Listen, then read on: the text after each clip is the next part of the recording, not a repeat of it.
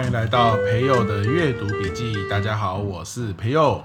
嗨，我是 Miko。Yes，今天我们要跟你分享的书籍是《史丹佛人际动力学》。嗯。好，这是我们上周四在我们的阅读获利线上读书会分享的书籍。那这一集呢，我会用五到十分钟的时间跟你分享一个重点。好，老话一句，你听得觉得不错啊，就欢迎加入我们的阅读获利线上读书会啊，可以听这个完整版。我这一集讲的特别久，我这一集讲了快要五十分钟，对不对？但我觉得内容很实用。对对，大家也。这个有参加的人哦，也都留言说，哇，这一集的内容非常的受用，这样子。对，好，那到底它为什么大家都觉得很实用哦？我们就这一集跟你分享一个重点。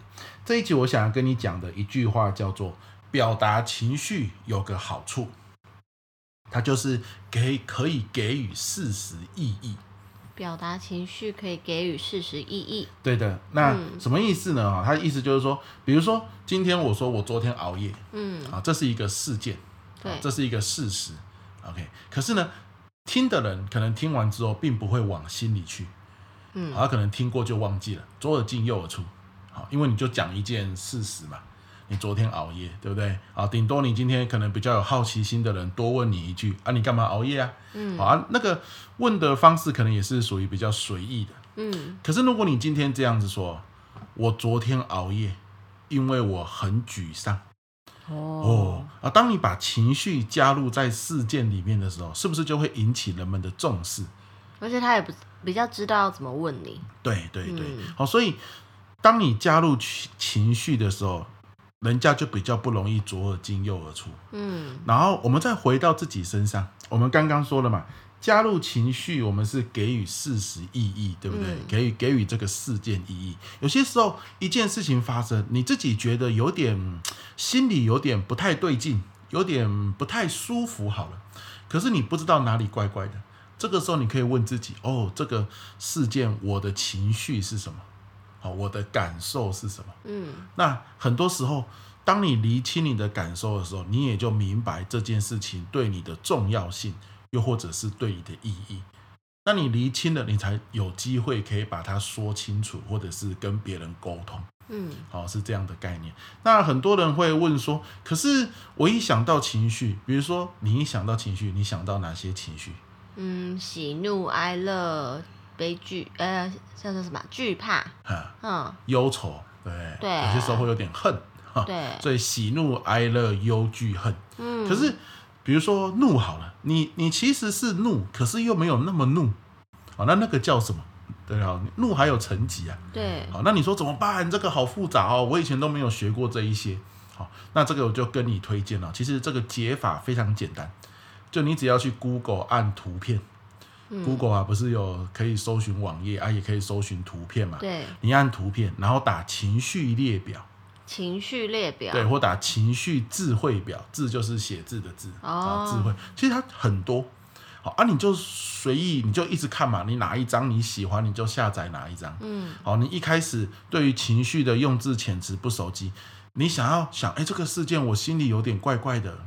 不是那种很舒服的感觉，嗯，那一定就是有情绪产生了嘛。对，你把手机打开，看你那张下载的图，哦，大概是什么情绪呢？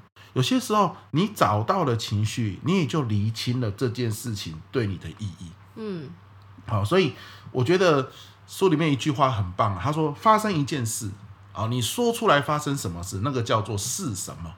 就我我我昨天熬夜了，这个叫是什么？对，对不对？可是呢？你把情绪说出来，或是你厘清你自己有什么情绪，这个代表的是这件事情有多重要哦，okay, 对你的意义，嗯，不管是对你还是别人听起来，嗯、你你今天讲一件重要的事，结果别人根本忽略，你其实也不开心嘛。可是别人为什么会忽略？因为你只有讲事件，嗯，你没有把自己的情绪讲出来，对不对？当你说你很愤怒的时候，我相信所有的人都会停下手边的工作，因为你说你很愤怒了嘛。那我们就听听看你的愤怒在哪里，对不对？嗯、好，那这里就要结合到我们上一本书讲的，你可以表达愤怒，但不要愤怒的表达。嗯。什么意思？你可以说这件事情我很生气，嗯，而不要用大呼小叫的方式来表达你的生气。嗯，为什么？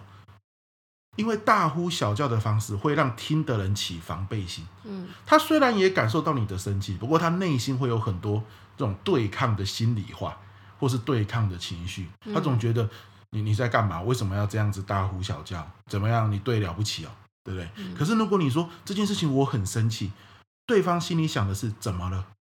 发生什么事了？好，他的那个防备心态就不会起来。那我相信各位对沟通如果有。曾经看过书或是上过课，就一定知道，只要对方防备心起来了，那通常这个对话就属于不健康的，很容易就是变成针锋相对，你一言我一语。嗯，好，所以。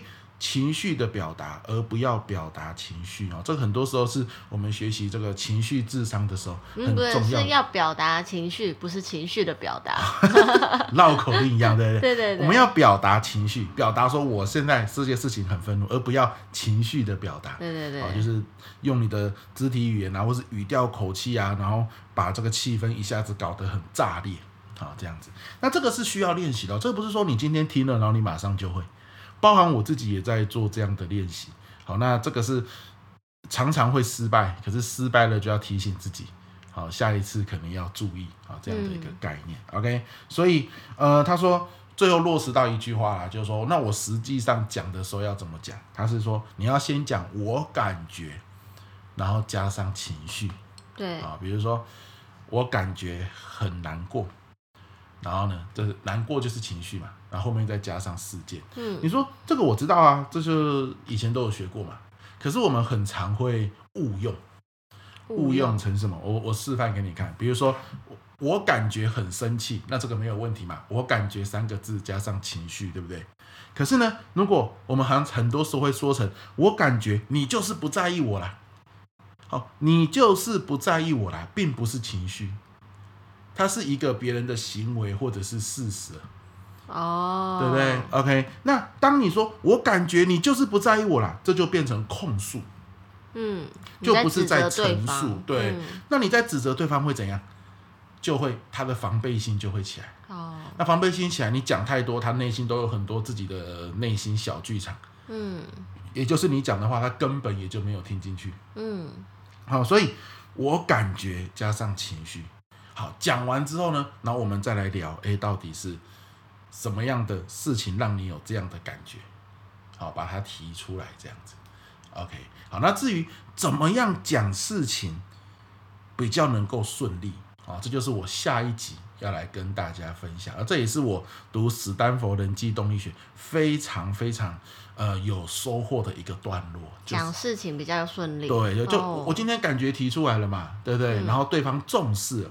可是他重视之后，你在讲的过程中怎么样？不要让他防备心一直起来，不要让他觉得自己被批评，然后让他讲不下去，讲到最后又变吵架。嗯，好，那这个是我在读这本书，它有个所谓的三层次沟通。嗯，好，那这这就是我下一集要来跟大家分享的。好，那个三层次沟通也是我们在线上读书会的时候，在分享的时候，大家。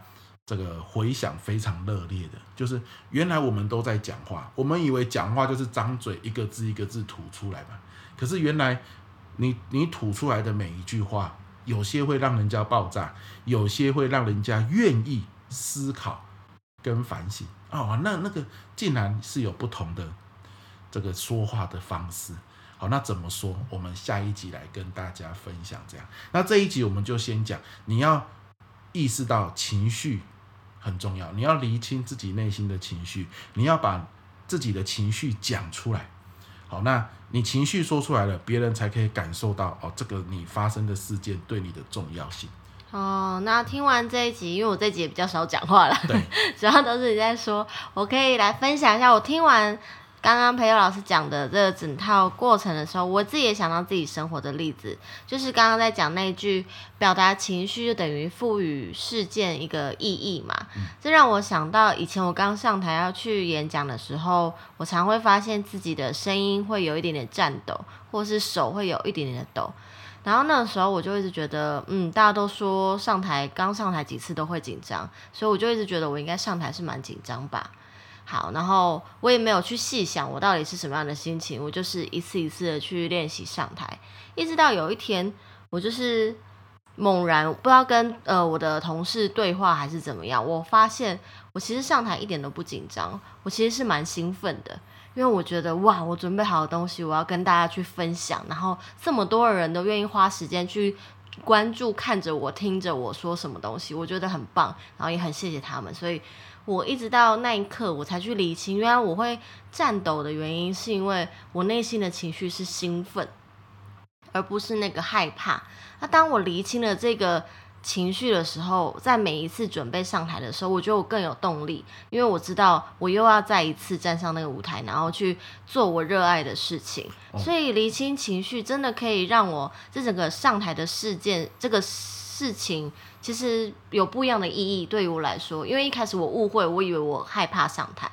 对对对。对。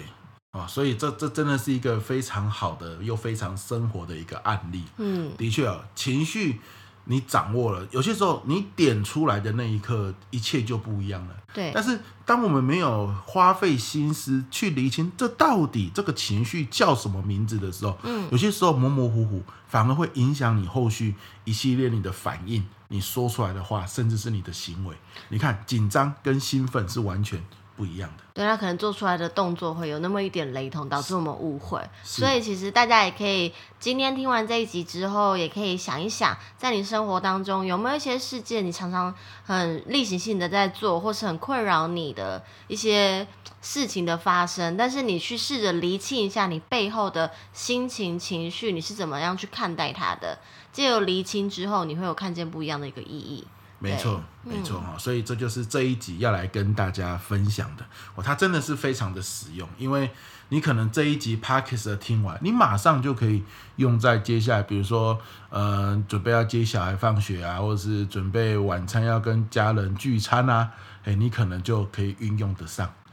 好，所以就这一集跟大家分享喽。那一样完整版在我们的阅读获利线上读书会，那我们的报名链接会放在我们的说明栏，欢迎你来参加喽！欢迎一起来。好，那我们这一集阅读笔记就到这边喽。OK，下一集见，拜拜。拜拜。